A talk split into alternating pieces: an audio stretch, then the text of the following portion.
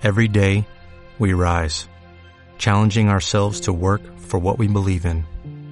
At U.S. Border Patrol, protecting our borders is more than a job, it's a calling. Agents answer the call, working together to keep our country and communities safe. If you are ready for a new mission, join U.S. Border Patrol and go beyond. Learn more at cbp.gov/careers.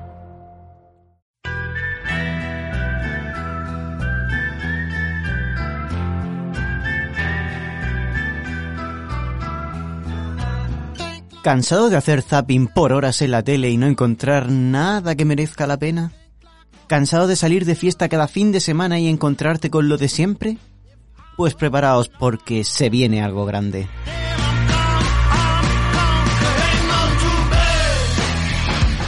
Bienvenidos a Pandora FM, el mejor espacio para descubrir lo mejor en el mundo de los videojuegos. Noticias, música, críticas, todo eso y mucho más a continuación. Así que ojo que empezamos la búsqueda de la cámara.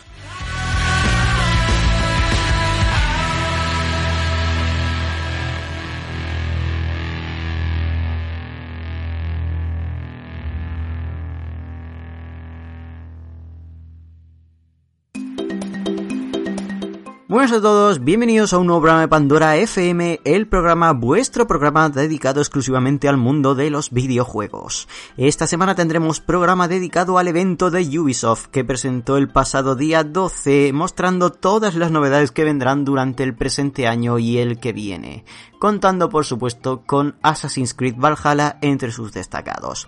Comenzaremos en breve, pero antes escuchemos este temazo de la banda sonora de Assassin's Creed 4. Disfrutadlo.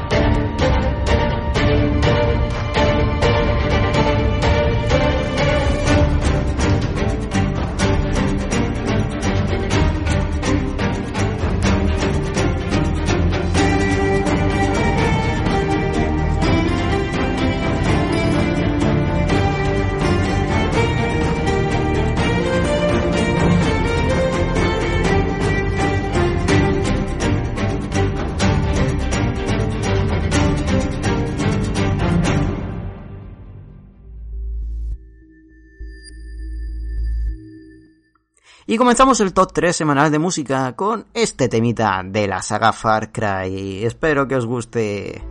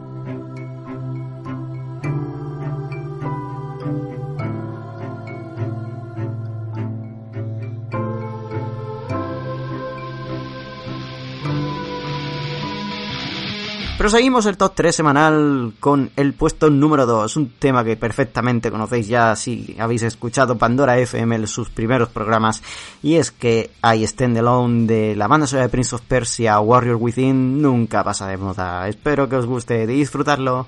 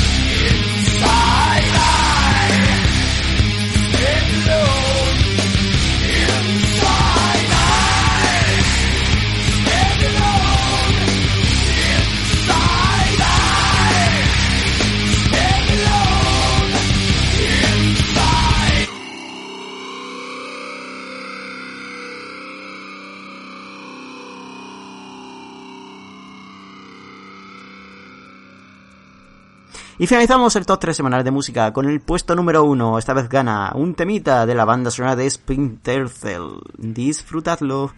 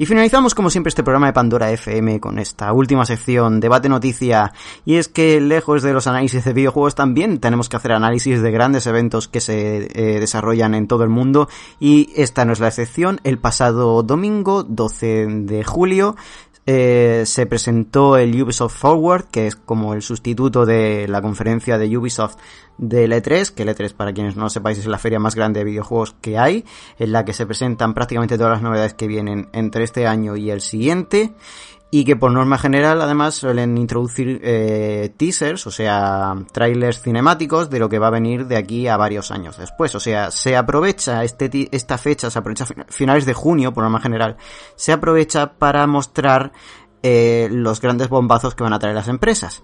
Y como con el coronavirus eh, se ha cancelado el E3, bueno, ya sabemos que las grandes empresas han estado haciendo sus propias conferencias y ya lo hemos visto, la conferencia de PlayStation 5, la conferencia de presentación de, de Xbox Series X.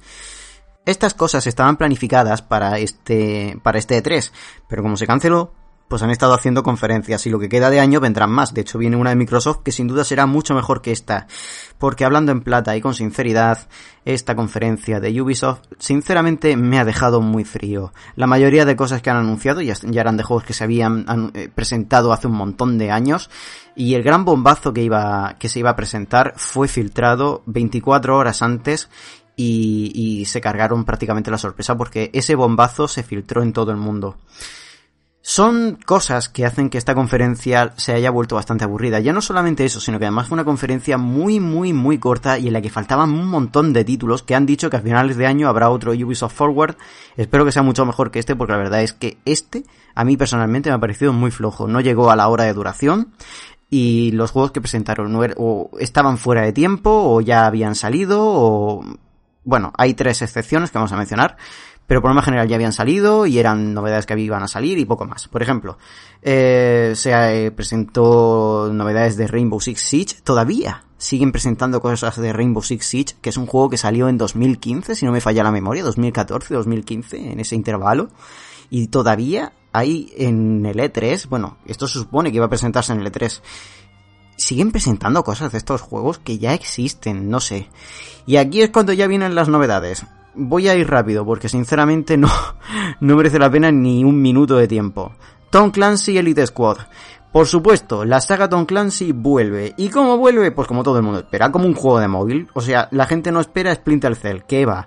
Espera un puñetero juego de móvil. Perdonad que hable así, pero me llama la atención que una saga como lo es Splinter Cell, que a principios de la década del 2000 se consideraba el gran competidor de Metal Gear Solid, que es uno de los mejores, bueno, de las mejores sagas de videojuegos que han existido nunca en el medio y que bueno, ahora también está de capa caída, pero que estamos hablando de que uno de los mejores juegos de espionaje que han existido nunca, que era Splinter Cell y que era competidora directa de Metal Gear Solid, se ha convertido en otro chiste, un juego de móviles de Tom Clancy.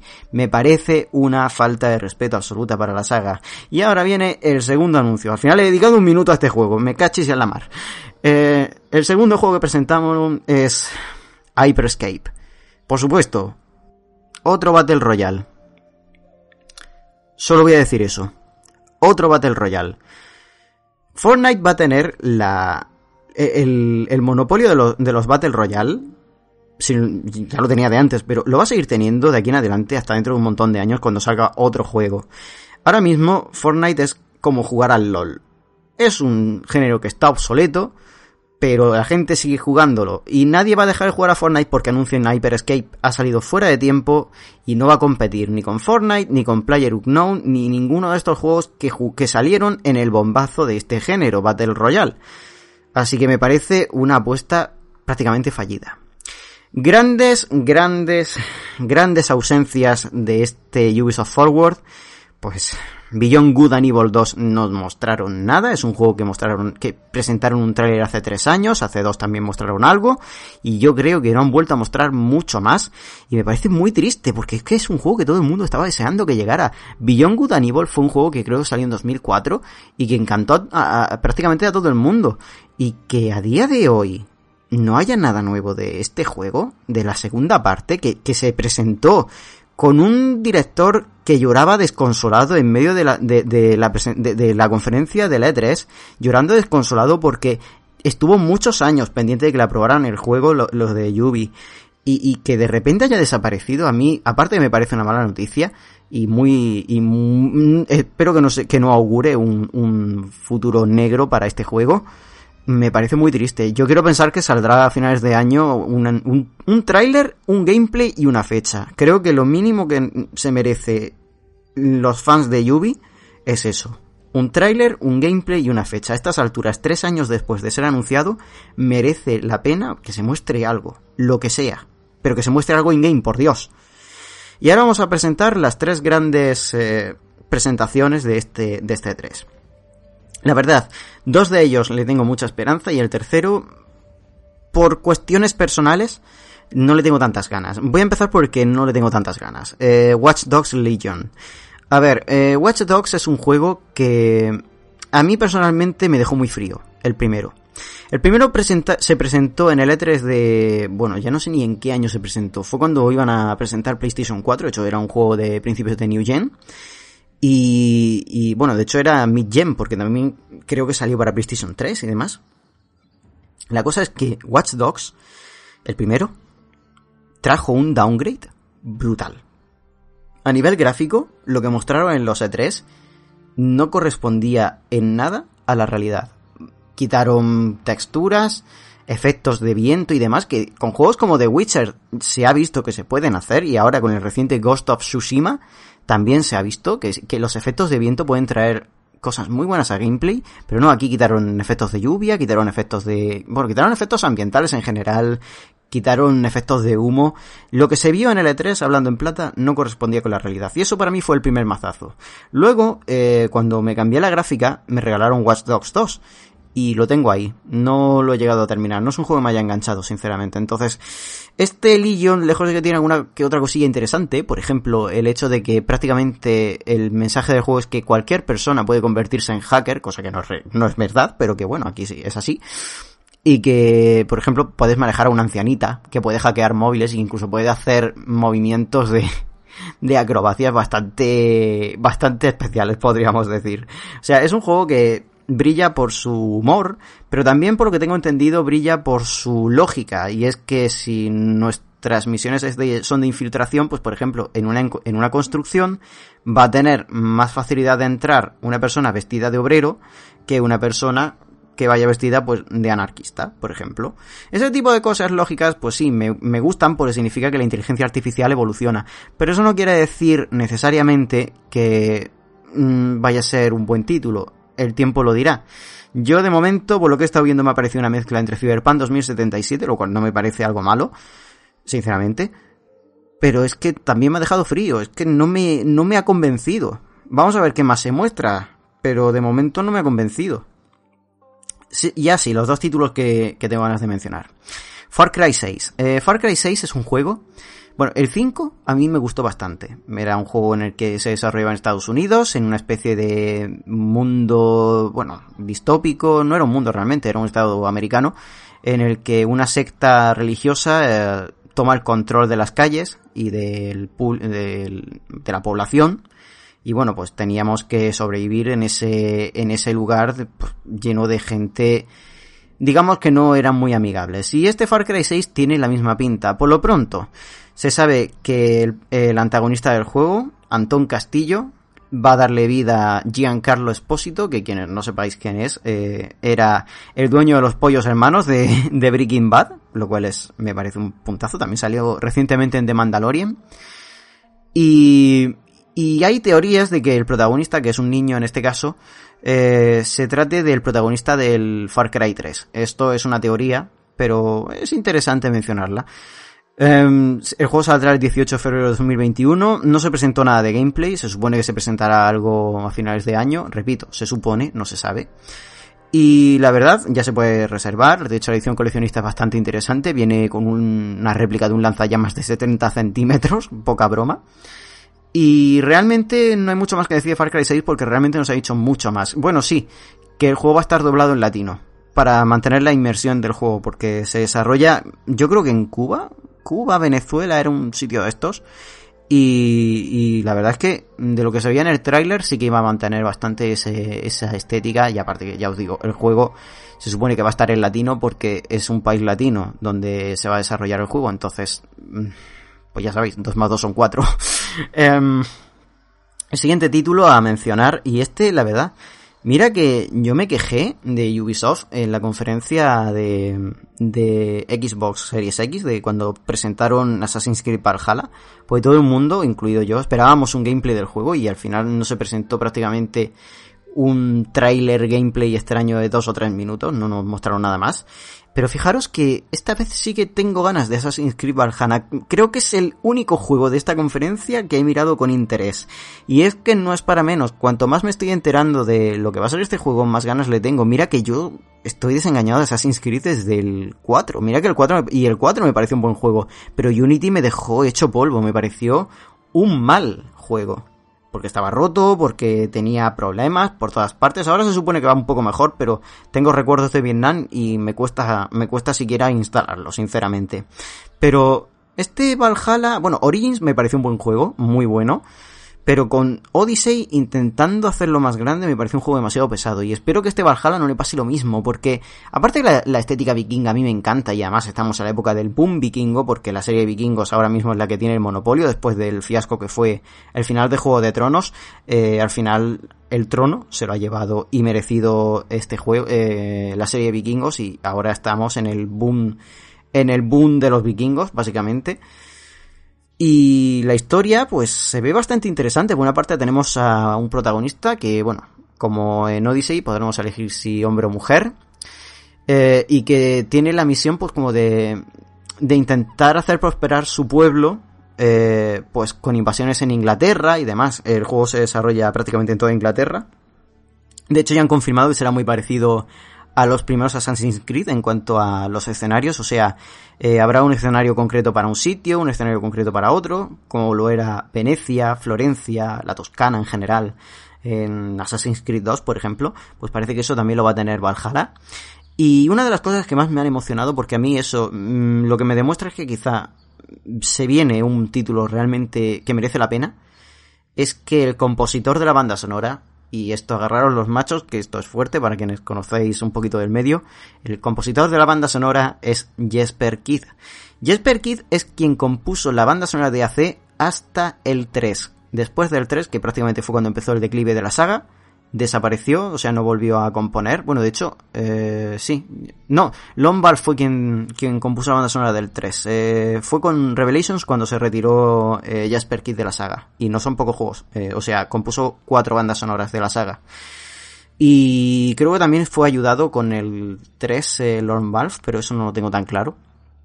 Pero bueno, la cosa es que Jesper Kid es uno de los mejores compositores del mundo del videojuego y el hecho de que vuelva a la saga Assassin's Creed con este Valhalla, a mí eso me inspira confianza, pues significa quizá que lo que él ha visto le ha gustado y mirad, yo sinceramente me fío más de, la de, de, una persona que se fue a tiempo después de ver lo que iba a ser la saga a alguien que se queda hasta el final, como por ejemplo puede ser John Williams con la banda sonora de Star Wars, que con el episodio 7, 8 y 9 también ha compuesto la banda sonora, pero en realidad es que son películas muy mediocres en comparación con las antiguas.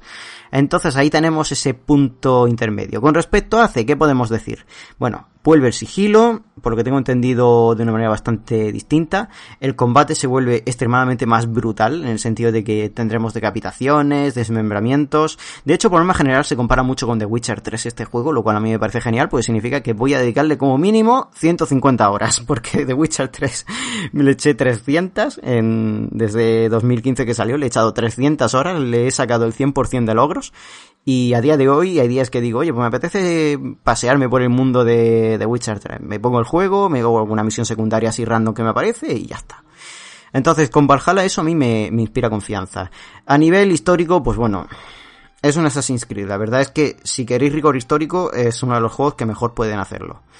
Eh, el protagonista, Ivor, mmm, se podrá poner y quitar la capucha, lo cual hará que pueda estar en, de forma de incógnito o no. Eh, eso me gusta, el hecho de que la inteligencia artificial pueda distinguir entre, entre cómo vayas vestido, eso a mí me, me atrae bastante. Significa de nuevo, como con Watch Dogs Legion, Legion también lo digo, eso significa que han pulido el, el sistema. Eh, y el sistema de niveles también parece que es bastante distinto. Por, otra, por otro lado, vuelve la hoja oculta. Dios, gracias porque vuelva la hoja oculta. La hoja oculta es el arma más característica de la saga AC y el hecho de que quitaran eso en Odyssey, a mí, para mí eso fue una patada en la barriga, porque ¿qué necesidad había? A ver, entiendo que sí, era la guerra del Peloponeso y tal, pero leñé, intentad poner un equivalente, no a la lanza de Leónidas para matar, no lo veo. Por lo menos Origins intentaba tener una hoja oculta y de hecho lo consiguió, pero es que este no el, el, Odyssey no, y aquí sí parece que vuelve la hoja oculta. De hecho, parece que va a ser prácticamente contemporáneo con el primer Assassin's Creed, lo cual para mí es una, es algo genial, me, me encanta esa, esa noticia. Y de verdad espero que lo que vaya a venir próximamente del juego, de la saga en general, sea bueno y por Dios que no la líen, que no, que no, que no lo fastidien porque de verdad estoy harto de, Assassin's Creed mediocres. Quiero uno bueno, uno realmente bueno y parece que este tiene visos de que vaya bien. Digo tiene visos porque con Unity también vendieron muy bien el pastel y cuando salió estaba roto, roto del todo. Hasta el punto de que yo tuve una partida corrupta. No diré más. Eh, poco más que decir, no se presentó mucho más de esta conferencia, ya os digo, el resto fue Rainbow Six y juegos así, que ya, ya, habían salido hace un montón de años y que siguen trayendo contenido o regalos por el aniversario. Nada más que decir, eh, la verdad, bastante frío con esta conferencia, me, esperaba mucho más, sinceramente. Y nada, poco más que decir, eh, nos vemos la semana que viene con más y mejor amigos. Adiós.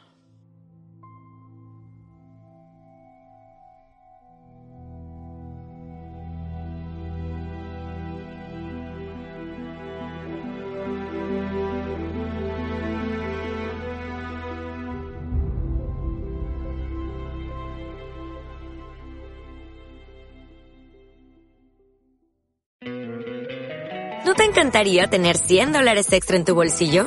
Haz que un experto bilingüe de TurboTax declare tus impuestos para el 31 de marzo y obtén 100 dólares de vuelta al instante.